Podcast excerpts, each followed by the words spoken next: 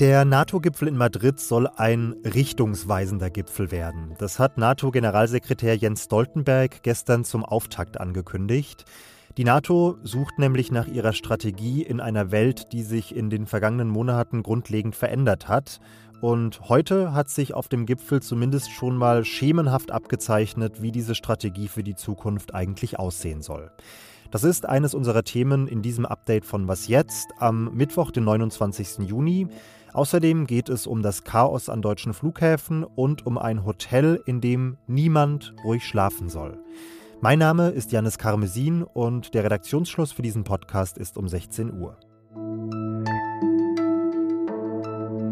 Die NATO möchte wehrhafter werden. Das ist schon zum Auftakt des Gipfeltreffens in Madrid sehr schnell klar geworden. Zum einen soll das gelingen durch die Norderweiterung. Die Türkei, die bislang ja blockiert hatte, hat gestern ihren Widerstand gegen die Aufnahme von Schweden und Finnland in die NATO aufgegeben.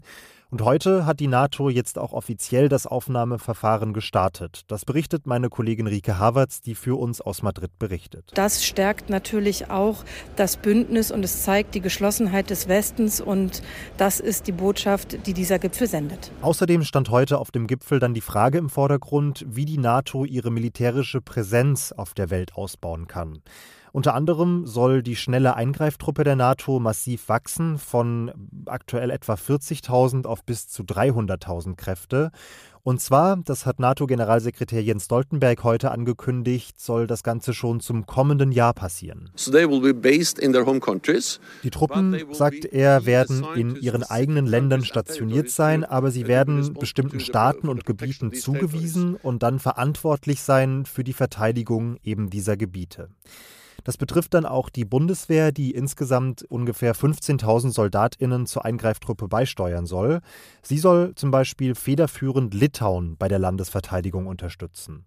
Vor allem soll also die Ostflanke der NATO gestärkt werden und der Adressat dieser Ankündigung, sagt Rike Havertz in Madrid, ist natürlich Wladimir Putin. Es wird darum gehen, vor allen Dingen Russland als Bedrohung zu benennen und auch China aber äh, zu erwähnen und zu sagen, dass man sich gegen diese autoritären Regime schützen möchte. In dem Grundlagendokument, das die Staats- und Regierungschefs der 30 NATO-Staaten dann heute in Madrid beschlossen haben, wird Russland als größte und unmittelbarste Bedrohung Bedrohung für das NATO-Territorium bezeichnet.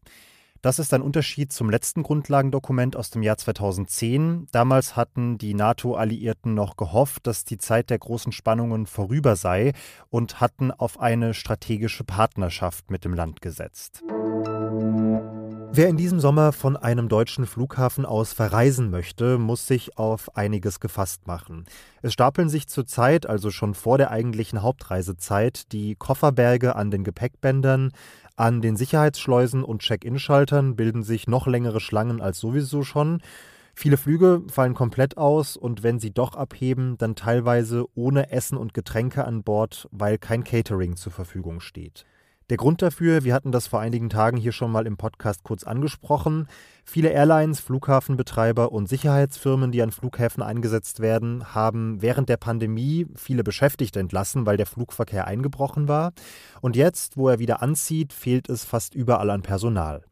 Heute hat sich in dieser Sache dann die Bundesregierung zu Wort gemeldet und Bundesarbeitsminister Hubertus Heil klang relativ genervt. Wir haben in der Corona-Pandemie den Luftverkehrsgesellschaften und den Airports in Deutschland mit massiven Wirtschaftshilfen unter die Arme gegriffen und vor allen Dingen auch mit dem Instrument der Kurzarbeit. Gerade um Arbeits- und Fachkräfte an Bord zu halten, um nach der Pandemie oder in solchen Saison wieder durchstarten zu können. Es wäre Aufgabe der Unternehmen gewesen, dazu rechtzeitig Vorsorge zu treffen. Wir müssen nur feststellen, das ist nicht in ausreichendem Maße gelungen. Um das Chaos für Reisende abzufedern in diesem Sommer, will die Bundesregierung der Branche jetzt aber trotz allem nochmal entgegenkommen. Das hat Bundesinnenministerin Nancy Faeser heute auf derselben Pressekonferenz angekündigt. Wir ermöglichen, dass die Unternehmen Hilfskräfte aus dem Ausland, vor allen Dingen aus der Türkei, einsetzen können. Die nötigen Aufenthalts- und Arbeitserlaubnisse erteilen wir sehr schnell. Dazu hat sich mein Haus schon bereit erklärt und wir sorgen dafür, dass es kein Lohndumping gibt und auch die Beschäftigten gut untergebracht werden. Und neben den Sozialstandards sollen auch die hohen Sicherheitsstandards eingehalten werden. Wie alle Arbeitskräfte, die an Flughäfen eingestellt werden, sollen auch die jetzt kurzfristig eingestellten Menschen aus dem Ausland genau überprüft werden. Das dürfte, warnen nun Branchenvertreter, allerdings dazu führen, dass viele dieser SaisonarbeiterInnen erst im August anfangen werden zu arbeiten, also dann, wenn schon ein Teil der Hauptsaison vorüber ist. Ab 2035 sollen in der Europäischen Union nur noch Fahrzeuge eine Zulassung bekommen, die kein CO2 ausstoßen. Das ist zumindest die gemeinsame Position der Mitgliedstaaten. Deren Umweltministerinnen und Umweltminister haben sich in der vergangenen Nacht in Brüssel auf eben diese Regelung geeinigt. Das heißt, herkömmliche Benzin- oder Dieselfahrzeuge sollen ab dann verboten sein. Das Aus für den Verbrennermotor insgesamt wäre es aber noch nicht, denn es bleibt eine kleine Hintertür. Die EU-Kommission, das wünschen sich die Mitgliedstaaten, soll erst noch prüfen, ob auch nach 2035 noch Autos mit Verbrenner zugelassen werden dürfen, solange diese mit synthetisch hergestellten Kraftstoffen fahren.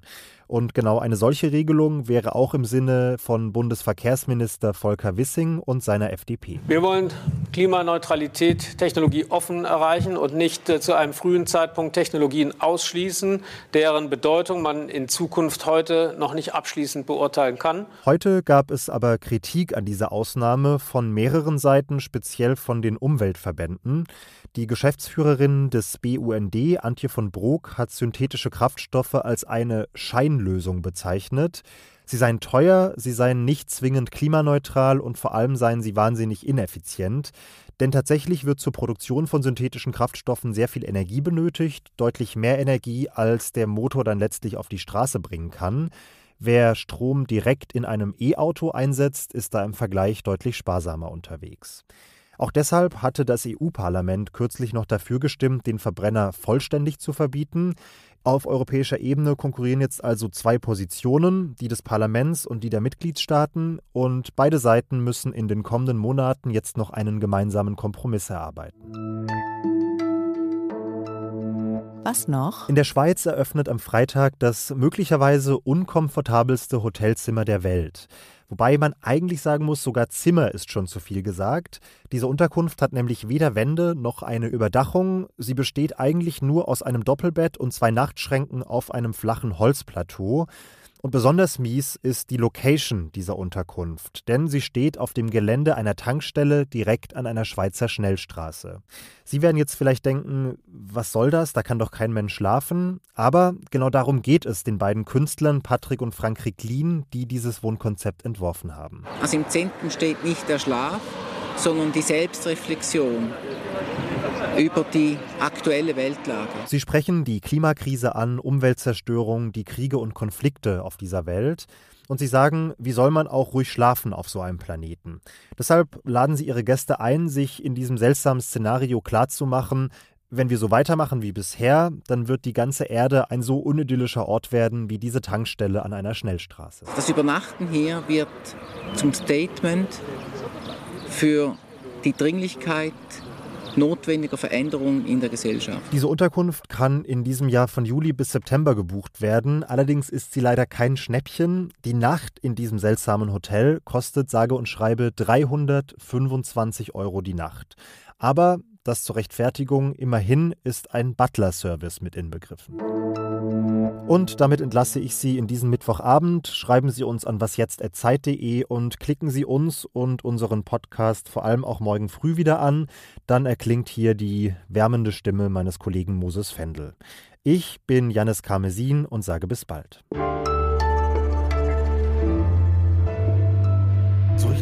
Klar geworden, wie dieser Butler in dieses Kunstprojekt passt und welche Bedeutung er hat. Wenn Sie da Ideen haben, freue ich mich über Kunstinterpretationen ebenfalls an wasjetzt.zeit.de.